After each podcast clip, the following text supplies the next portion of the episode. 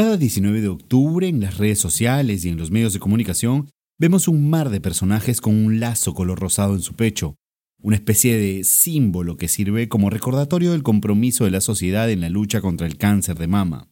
Y sí, en este episodio hablaremos del cáncer de mama, pero queremos iniciar con una pregunta. ¿Le han explicado a sus hijas o a sus hijos cómo reconocer la posible presencia de formas extrañas en su cuerpo y que podrían desencadenar en un cáncer? En la pubertad empieza la exposición hormonal y se ha observado que empieza a haber casos de cáncer de mama en mujeres tan jóvenes como los 18 años.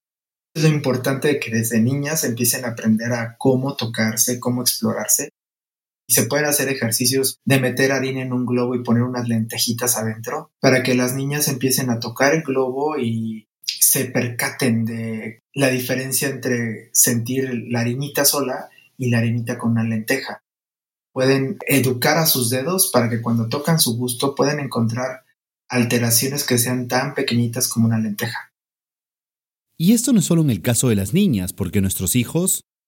También puede pasar que tengan cáncer de mama o de testículo. Este es el podcast de Sabia Perú. Desde aquí buscamos comunicarnos más, más y mucho mejor, conectarnos finalmente. Sabia Podcast nace para asegurar que la información llegue a todos, llegue y se comparta, se difunda. Empecemos. En octubre conmemoramos el mes de la sensibilización sobre el cáncer de mama, una efemérides creada por la Organización Mundial de la Salud, la OMS. Esta es una forma de promover la detección temprana del cáncer de mama para tener tratamientos adecuados y sobre todo para prevenir y aumentar la supervivencia. Por ello nos comunicamos en Ciudad de México con Rogelio Rincón Lozano, médico cirujano estético y reconstructivo, y como es habitual, partimos desde lo más básico. ¿Por qué da cáncer de mama? El cáncer de mama es un tumor maligno que se origina en dos sitios en la mama. Pueden ser los conductos, que son los que llevan la leche hacia el pezón, ese se llama cáncer ductal, y donde se produce la leche, o que es la glándula, que se le llamamos cáncer glandular o lobulillar. Entre los seres humanos, las personas con mayor predisposición para hacer cáncer de mama pues son las mujeres. Aunque no es único de las mujeres, también los hombres podemos padecerlo. Nos puede dar a todos, sí, pero como vimos al inicio de este episodio, pueden existir casos de cáncer de mama a partir de los 18 años. Por eso, las mujeres cuando empiezan a menstruar deben conocer cómo cambia su gusto antes de la menstruación, durante la menstruación y después de la menstruación la incidencia anual del cáncer de mama en el Perú es de 28 casos por cada 100.000 habitantes, según los últimos informes del Ministerio de Salud. Teniendo en cuenta esto, le preguntamos al doctor Rincón quiénes tienen más riesgo de desarrollar este tipo de cáncer. Mujeres que empezaron la menstruación muy jóvenes y que no se embarazaron, pues que ya se embarazaron después de los 35 años de edad, tienen un poquito más de riesgo que mujeres que se embarazaron entre los 25 y 30 años de edad. Aunque es cierto también que ya no hay tanta incidencia de cáncer en personas adultas mayores. Si no apareció en la juventud es más raro que aparezca en la ancianidad.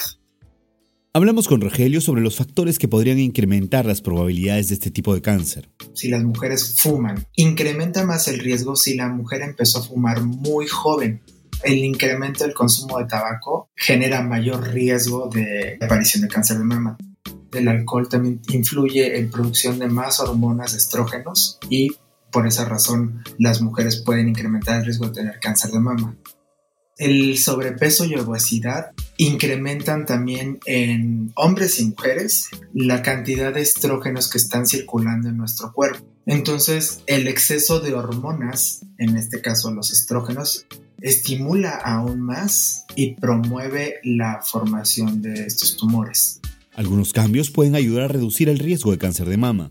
La dieta que no sea tan rica en grasas, pues va a disminuir la cantidad de estrógenos que uno come, porque también hay muchos animales que les ponen hormonas, ¿no? Hacer ejercicio es muy importante. Las mujeres sedentarias tienen más riesgo de tener cáncer de mama y tiene que ver que ver con la cantidad de grasa que acumula una mujer que es sedentaria. Y aquí desmitifiquemos leyendas al momento no se ha visto en la literatura que tenga que ver que si utilizas o no utilizas brasieres o te va a incrementar o disminuir la aparición de tumores. Cuando una mujer se da un golpe en el busto, el simplemente el hecho de verse golpeado empieza a hacer que la mujer se toque. Además de palparse, existen estudios médicos para detectar el cáncer de mama o dar seguimiento a casos de recuperación. Los estudios que se pueden hacer en mujeres más jóvenes, le hace de 20 a 40 años, pues es el ultrasonido mamario. Aunque el ultrasonido no es per se el estudio más fidedigno para detectar el cáncer de mama, sí es un método barato y disponible para la mayoría de la población. Sin embargo, todas las que son de sospecha de cáncer se deben biopsiar. Y con esto insistimos hasta el cansancio. Siempre una vez al mes por lo menos, sobre todo después de que ya pasaron el periodo de la menstruación, revisar el busto para saber si hay alguna bolita que cambió, mujeres que tienen familiares, mujeres con cáncer de mama, pues tienen que cuidarse más, vigilarse de esta manera. Sobre todo mujeres que tengan un hombre familiar con cáncer de mama. Todavía es más riesgoso si un hombre tiene cáncer de mama. Como dijimos al inicio, esto no es un tema solo de adultos educación de los niños y de las niñas para conocer su cuerpo, para saber qué es normal y qué no es normal. Gracias por llegar hasta aquí y gracias al Dr. Rogelio Rincón Lozano por sumarse. Espera un nuevo episodio de Sabia Podcast cada jueves. Recuerda que nos encuentras en Spotify, Apple Podcast o Spreaker, así como en nuestros canales de comunicación interna. Este es el podcast de Sabia Perú hecho en coproducción con Decibelio 85.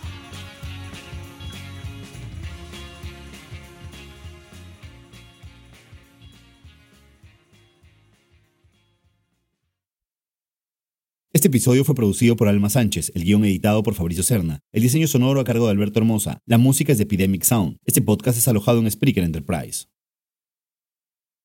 Lucky Land Casino asking people what's the weirdest place you've gotten lucky? Lucky? In line at the deli, I guess. Aha, in my dentist's office.